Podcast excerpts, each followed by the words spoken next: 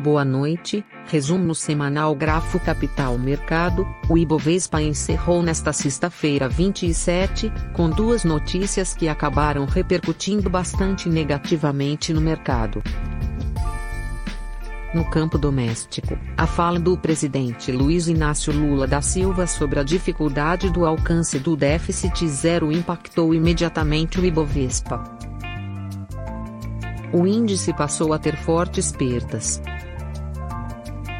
a segunda notícia veio quase na mesma hora, com a notícia do avanço das tensões entre Israel e o Hamas, com Israel intensificando bombardeio a Gaza e anunciando expansão das operações.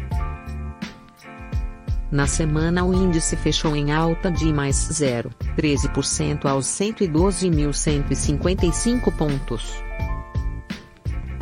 Política, a Câmara dos Deputados aprovou na noite desta quarta-feira, 25, o projeto de Lei 4.173-23, que tributa investimentos em fundos exclusivos no Brasil e fundos offshore, mantidos por brasileiros no exterior, principalmente em paraísos fiscais. O texto agora segue para a análise do Senado Federal. IFIX, o índice que reúne os fundos imobiliários mais negociados na B3, fecha a semana em queda de 0,40%, fechando aos 3.155 pontos.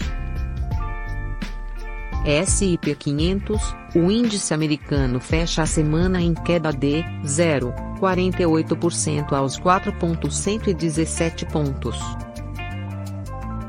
dólar. Acompanhando a volatilidade do mercado, o dólar fecha a semana com alta de mais 0,46%, cotado a R$ 5,031.